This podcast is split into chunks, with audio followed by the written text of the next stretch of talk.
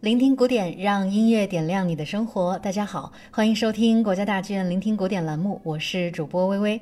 今天呢，又到了我们的巡礼音乐大师板块了。最近我们正在与大家一起分享奥地利音乐大师马勒的音乐作品，从他的生平、创作特点以及他所代表的时代精神入手，一起去欣赏他笔下音乐的独特美感，尝试分析他深受当代听众喜爱的原因。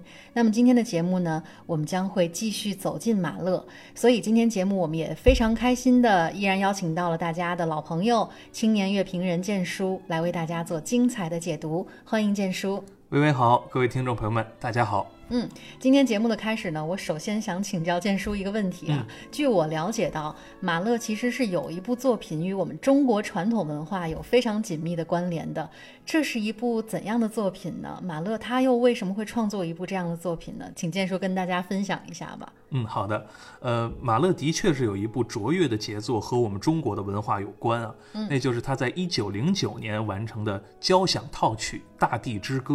啊在此前的节目当中呢，我们给大家介绍过马勒音乐创作的两个重心，就是交响曲和艺术歌曲。嗯啊，那么《大地之歌》呢，应该是他在这两个领域进行深度融合的一个集大成之作了。啊完全够得上是一个带声乐的大型交响曲。嗯，那为什么说它与中国文化有关呢？原因就在于这部作品的唱词。是马勒根据德国诗人汉斯·贝特格在一九零七年整理出版的德文转译诗集《中国之笛》来编写的，而《中国之笛》这个诗集就收录了大约八十首中国古诗，大部分是唐诗，所以就相当于马勒的《大地之歌》其实是在用德语唱唐诗。原来是这样，那这么听起来，其实还真的很像我们今天经常在流行音乐中提到的中国风的概念，是这个意思。所以这也让我联想到了普契尼在他的最后一部歌剧《图兰朵》中，也对于中国民歌像《茉莉花》有一些非常精彩的引用和演绎。没错，没错，当然。普契尼用的是中国的音乐旋律啊，马勒用的是我们中国的文学文本。对，呃，两位作曲家呢，其实在有生之年都没有来过中国。嗯啊，但是他们毕竟已经生活在了二十世纪，客观上的这个全球化已经让他们对遥远的东方文明有了模糊的了解了。嗯，那《大地之歌》呢，分为六个乐章，呃，在文本上呢，它对应了七首唐诗啊，其中第六乐章送别是对应两首唐诗的。嗯，那由于这个诗歌呢，在从中文转译成德文的这个过程当中，已经有了一些二度创作了啊，再加上马勒自己呢对唱词也有一些调整，所以音乐学者们呢也是颇费了一番考证，才基本确定了每个乐章的唱词和中国唐诗之间的这个对应关系。嗯，那么这七首诗里边呢，有四首是出自我们都非常熟悉的大诗人李白笔下。啊，其他三首呢，就是分别是钱起、孟浩然和王维三位诗人创作的。嗯，那下面呢，我们先来欣赏一下《大地之歌》的第三乐章，标题为《青春》。啊，这个诗歌呢是出自李白的笔下，唱词描述的呢是一群年轻的伙伴在池塘旁的亭子下边欢聚畅饮，尽情欢乐。那池面上呢倒映着他们年轻的容貌。而正当音乐发展到非常欢愉的这种顶峰的时候，突然间转向了一种悲愁啊！唱词里写说：“今朝的欢愉终将如同池面上的浮光掠影，当日暮到来时，一切都将回归黑暗。”所以这样是一种很强烈的情绪转化，我们可以在音乐当中呢感受一下这种变化。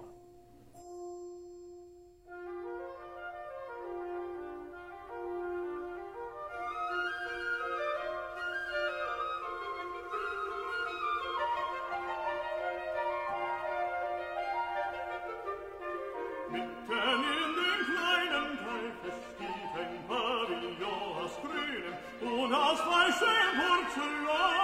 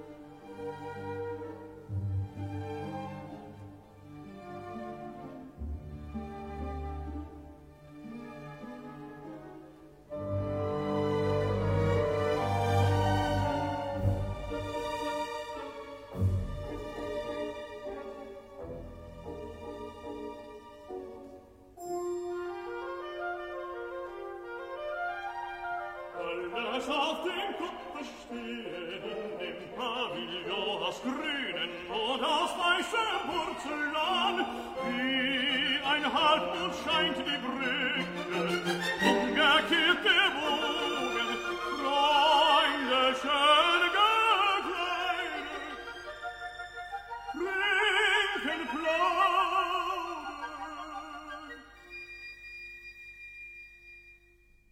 听完了这段音乐，真的有一种美好总是那么的短暂的感觉。嗯，当然，在这段音乐里，我也听到了中国音乐的感觉，特别是在一开始短笛吹奏的旋律，很有中国的味道。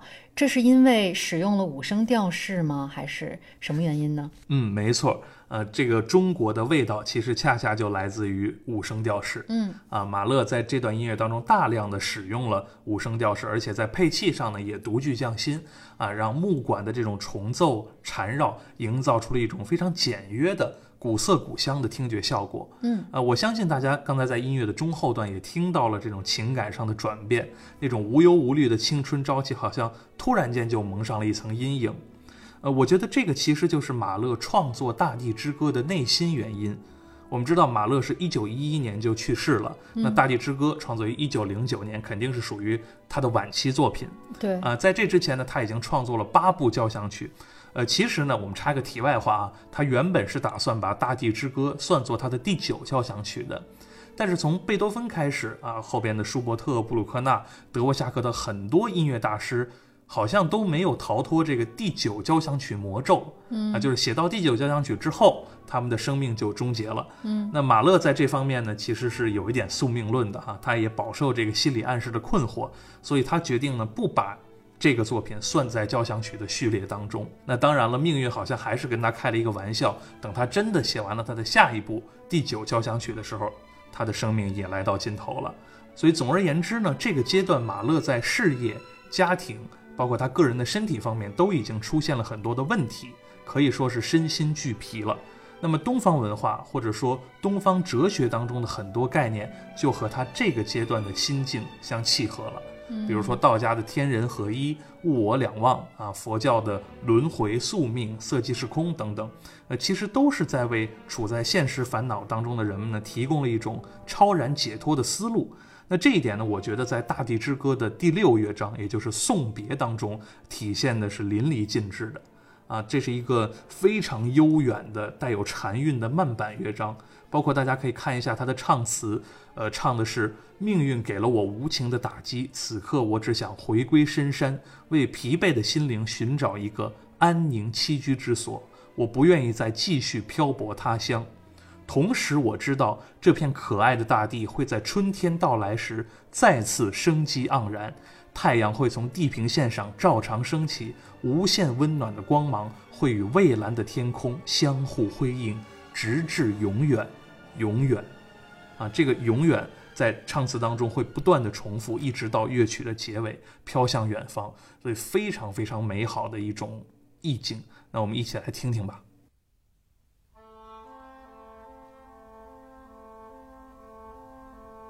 Música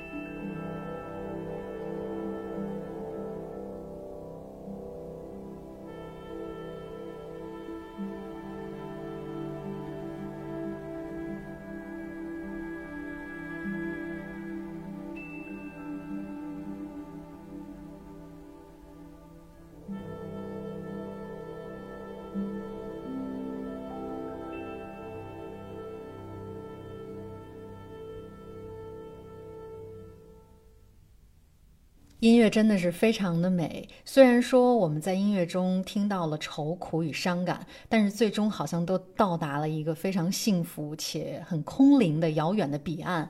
我查到刚才建叔说的这个唱词，对应的可能就是唐代诗人王维的《送别》，特别是其中的四句话：“君言不得意，归卧南山陲。但去莫复问。”白云无尽时。嗯，我们知道王维在中国文学史上是有诗佛的称号，可见这种通达的人生观以及背后所孕育的禅韵，也给了马勒当时非常大的精神慰藉和启迪。嗯，而马勒呢，他又把他自己从中国的文学中吸取的这些精华，呃，将这种细腻的情感通过音符传递给了爱乐者。我想，这可能就是不同艺术门类之间的共性。以及穿越地域和历史的这种奇妙的共情，真的是非常的美好。没错，微微你说的太对了。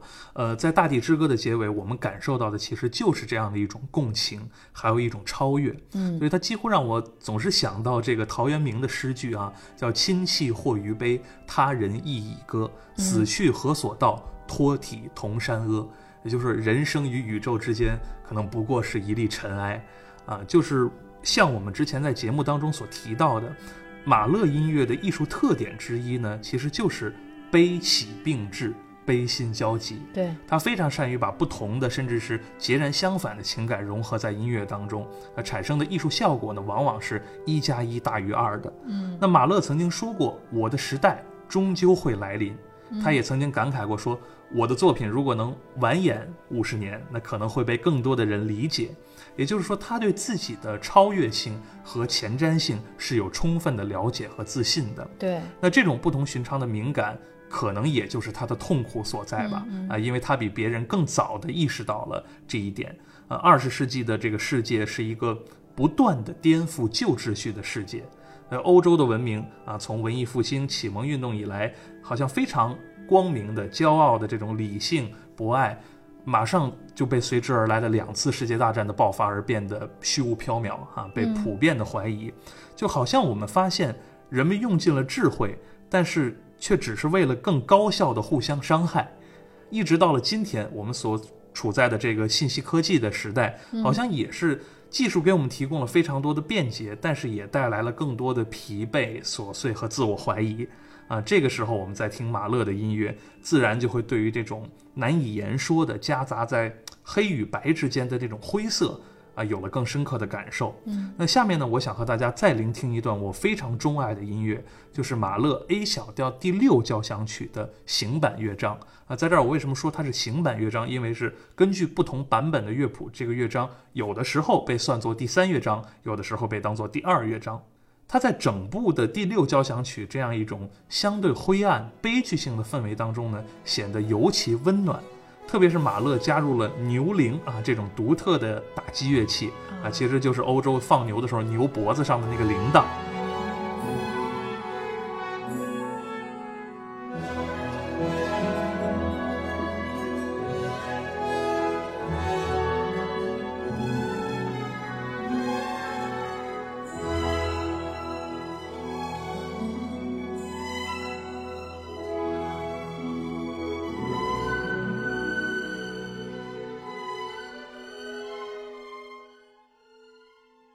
让音乐在甜美抒情的同时，又增加了几分大自然的悠远，就好像是吃草的牛儿，呃，并不太关心我们的悲喜啊。但当然，这可能是一种嘲讽，但也可能是一种启迪。就是当我们在生活当中遇到不如意的事情的时候，不妨自嘲一下，安慰一下自己，说放下这种自怜自艾吧，是个学学无忧无虑的牛，感受这种蓝天白云的纯粹的美好。嗯，让我们一起在音乐中去寻找一下这种美好吧。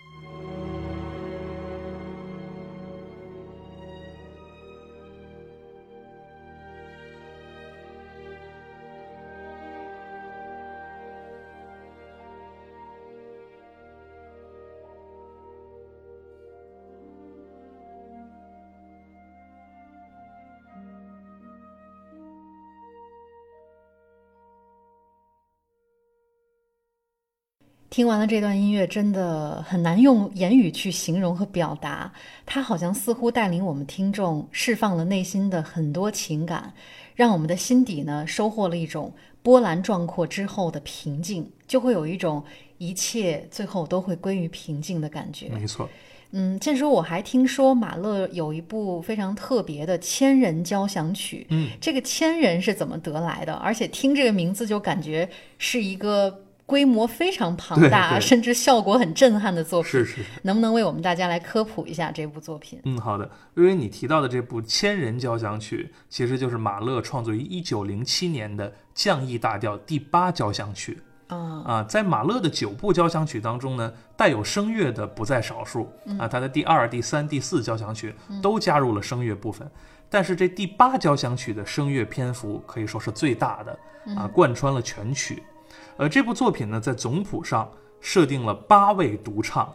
两个大型的混声合唱团，还有一个童声合唱团，嗯啊，再加上一个四管编制的大型管弦乐团，所以他要求的演出的人数就已经达到了三百人以上，啊，这是一个相当罕见的规模了，对，啊，一般的音乐厅可能都坐不下，所以这个合唱团要大量的占用这种观众席。啊，当然要说的是呢，即使是这么大的规模，它也没有达到一千人的这个数量。嗯啊，所以千人交响曲呢，可能是一种有点夸张的说法啊。马勒本人呢，对这个名字也不太认可，但是我们就当做一个习惯的沿用。嗯，呃，和马勒的其他交响曲不太一样的是，第八交响曲当中似乎没有太多的彷徨、反讽和黑暗的元素，而是表现出对光明和希望的一种执着的追求。嗯啊，这个作品呢分为两个部分，啊，第一部分呢是取材自九世纪欧洲的一首宗教赞美诗，那第二部分呢就是出自歌德的诗句哈、名作《浮士德》。那，音乐所表现的其实就是浮士德的灵魂逃脱了魔鬼梅菲斯特的掌控，最后升入天堂的这个过程。所以我们也能听到音乐从轻柔圣洁啊，最后走到了这种光辉凯旋的这样一个过程。那我做一个大胆的猜测，会不会因为马勒启用了如此大规模的编制，才能达到他心目中对于天堂如此光辉和圣洁形象的描绘？嗯、我觉得一定是这个原因。嗯，那听了建叔对于马勒第八交响曲的介绍，也让我更加相信，交响音乐艺术实质上还是一个非常积极的、坚定的、带给人希望的艺术。